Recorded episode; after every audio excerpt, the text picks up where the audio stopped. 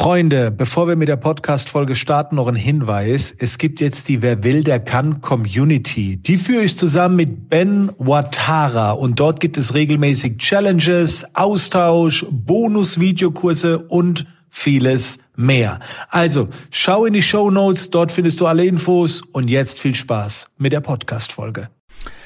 Freunde, was geht ab? Herzlich willkommen zu einer neuen Podcast-Folge mit einem sehr, sehr spannenden Thema, und zwar dem Thema Persönlichkeitstypen.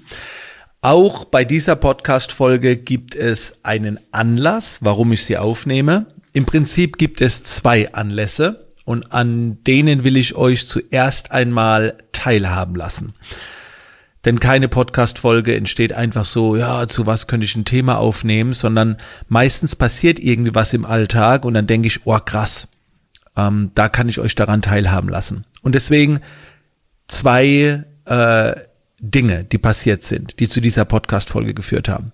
Das erste, ich war, äh, habe ein eigenes Event durchgeführt, bin dann auf die Toilette gegangen, nochmal kurz davor und neben mir auf der Toilette stand ein Teilnehmer des Events und ich habe den nur so kurz am Vorbeilaufen äh, gesehen, der stand daneben mit mir an diesem Pissoir und dann, ja, macht man öfter mal so auf der Männertoilette, man geht in den kurzen Smalltalk und ich habe dann gefragt, ähm, war ein ganz kurzer Smalltalk, und habe ich gefragt, was er macht, so, was er beruflich macht, hat mich halt interessiert und dann sagt er äh, irgendwas mit IT.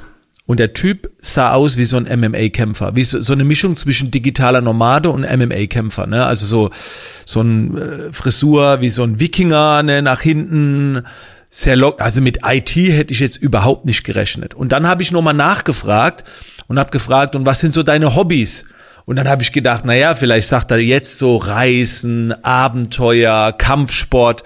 Und dann sagt er einfach so Klavier spielen. Also ich lag mit meiner ersten Einschätzung, wie die Person ausgesehen hat, so etwas von daneben. Und dann habe ich auch zu der Person gesagt, boah, krass, du hast mich voll überrascht. Ich habe jetzt gedacht, so digitaler Nomade, Kampfsport. Ähm, und er hat gesagt, ja, das wird öfter so ein bisschen falsch bei ihm vermutet. Das war das erste Beispiel.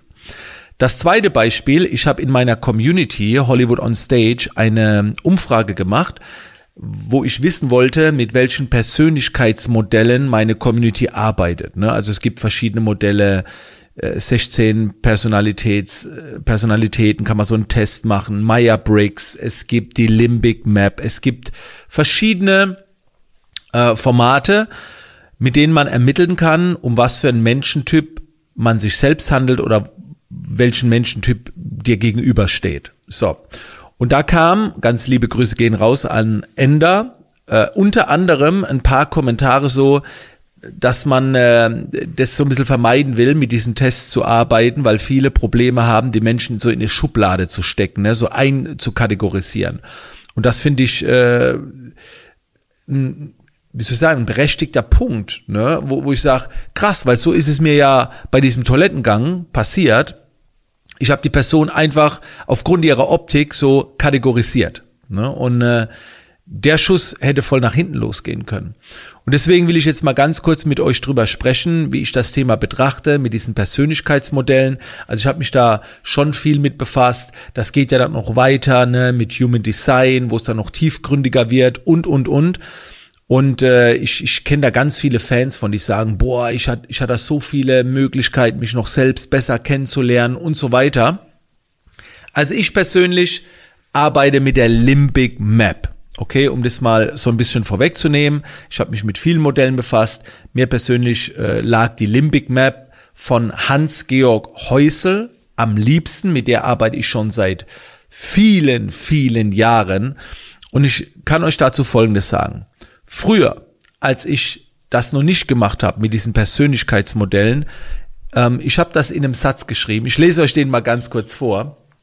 Den habe ich dem Ender geschrieben und äh, den will ich ganz kurz mit euch teilen. Ich habe geschrieben, ähm, früher hatte ich das nicht. Ne? Also früher habe ich mich nicht mit diesen Modellen befasst. Dann bin ich oft angeeckt bei Leuten, habe Leute oft missverstanden, sie haben mich missverstanden und ich konnte nicht verstehen, warum sie etwas nicht verstehen. das habe ich so geantwortet. Und das trifft es eigentlich auf den Punkt. So ging es mir früher, als ich noch nicht, als ich alle gleich behandelt habe oder mir da keinen Kopf gemacht habe, wer mir gegenübersteht. Aber ich finde das einen ganz, ganz wichtigen Punkt, den, äh, den Sweet Spot zu finden zwischen hartes Kategorisieren und Kennenlernen. Weil im Prinzip bin ich der gleichen Meinung wie die meisten, die das schreiben. Ich möchte nicht kategorisieren. Gehen wir nun mal auf das Toilettenbeispiel. Es ist wichtig, Informationen wahrzunehmen, aber nicht zu schnell abzustempeln, so ist der Mensch jetzt, sondern vielleicht auch ein bisschen zu erkunden und nachzufragen. Und dann ergibt sich ein Bild. Ähm, und da gebe ich euch auch nochmal ein Beispiel. Ich lebe in einer asiatischen Kultur, okay? In einer asiatischen Familie. Und ich sag's euch ganz ehrlich, wenn ich eine, wenn ich einen Asiaten treffe, dann landet diese Person bei mir in einer anderen Kategorie, wie wenn ich einen Russen treffe. Und es kann sein, dass sich der Asiate total russisch von der Kultur verhält.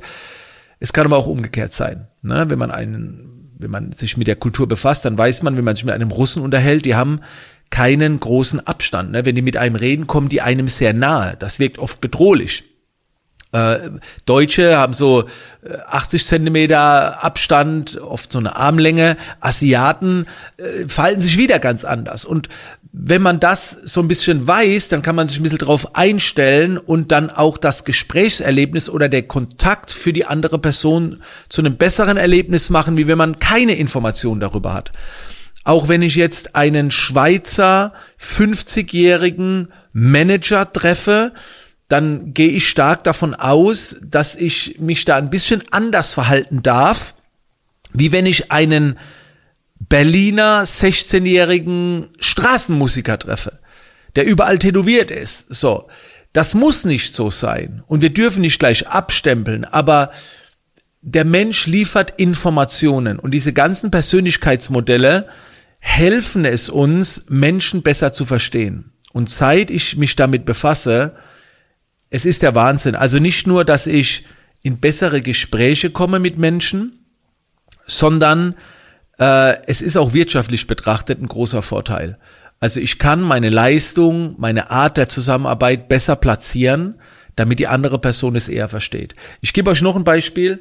Ich war neulich mit meiner Frau äh, im Ladengeschäft, dann haben wir die zwei Vermieterinnen getroffen. Das waren zwei reifere Damen, nenne ich es jetzt mal. Und die waren beide sehr unterschiedlich. Also es sind zwei Schwestern, ich fand die total cool, beide, wie die sich ergänzt haben, aber sowas von unterschiedlich.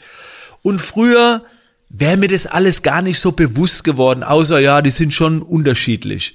Aber ich habe die gesehen, habe mich ein bisschen mit denen unterhalten und habe dann anhand der Persönlichkeitsmodelle direkt Informationen bekommen, welche es mir ermöglicht haben, mit beiden unterschiedlich zu sprechen.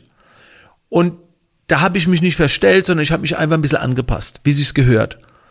Und dann war das klasse, dieses Kennenlernen. Und ich bin mir auch sicher, die haben dann auch gesagt, toll, ich bin mir sicher, ich war ihnen sympathisch, weil ich mich anpassen durfte, ich habe nicht mein Ding durchgezogen, ich behandle alle gleich. Und da, darum geht's halt auch in einer sozialen Gesellschaft, egal ob offline oder online, dass wir uns alle ein bisschen entgegenkommen, dass wir uns alle nicht gleich behandeln, auch nicht so behandeln, wie wir behandelt werden wollen, sondern so die Menschen so behandeln, wie sie behandelt werden wollen. Ne, also ich kann zum Beispiel andere nicht so behandeln, wie ich behandelt werden will. Das ist manchmal zu viel Klartext. Und das durfte ich in meiner asiatischen Kultur auch lernen. Ne, dass äh, ich habe viel falsch eingeschätzt, viel falsch gedeutet. Ich habe zum Beispiel gedacht, als die Asiaten da sich unterhalten haben, die waren immer so laut und so hektisch. Oh, da, da, so, und ne? Da habe ich immer gedacht, die streiten. Da habe ich immer zu meiner Frau gesagt, mal streitet ihr jetzt? Sagt sie, nee, wir streiten nicht. So, aber in meinem Verständnis damals war das Streiten und ich will nicht wissen, wie viele andere Kulturen, wenn die die Deutschen hören, wie die reden, das ist, das ist alles so, ne, da geht's bestimmt aggressiv zu. Und dann gilt es halt herauszufinden, ne, wenn, wenn man diese ganzen Kenntnisse hat, kann man andere Menschen besser behandeln. Also das sind so meine Perspektiven davon, aber ich finde es absolut richtig auch zu sagen, nicht gleich in eine Kategorie stecken, sondern weitere Informationen sammeln. So mache ich das auch. Ja, und wenn ich mir unsicher bin, dann kann ich ja nachfragen. Ne? So wie der, bei, bei der Person, die ich beim Toilettengang getroffen habe. Das wäre falsch gewesen, jetzt gleich mit der Person zu sagen, so, Hammer hier, äh, hast du neulich den äh, Kampf gesehen von Conor McGregor? Da hätte die Person wahrscheinlich gesagt, wer ist Conor McGregor? So, ne? Und dann hast du auch einen scheiß Einstieg. Weil du hast die in eine Kategorie gesteckt, oder wo, wohin bist du zuletzt gereist? Und dann so, nee, ich reise gar nicht, ich sitze meistens nur im Office. Also man, man fragt dann gerne auch mal nach. Ne? Also nicht direkt abstempeln, sondern darf ich dir mal eine Frage stellen? Du hast eine coole Frisur oder so, darf ich dich mal nach deinen Hobbys oder was auch immer um dann festzustellen, alles klar, es funktioniert. Ja. Also diese Persönlichkeitsmodelle, das ist natürlich auch immer nur ne, so eine grobe Richtung. Also ich würde jetzt auch nicht äh, in Stein gemeißelt sehen, aber äh, ich kann euch sagen, mein Leben wurde dadurch so viel geiler, besser. Und Tobias Beck tut es ja auch so ein bisschen spielerisch vermitteln, ne, mit diesem Bewohnermodell ich konnte damit noch nie was anfangen mit diesem. Also es ist wirklich äh, flach, oberflächlich. Also es bringt schon den Kern der Botschaft rüber, ne?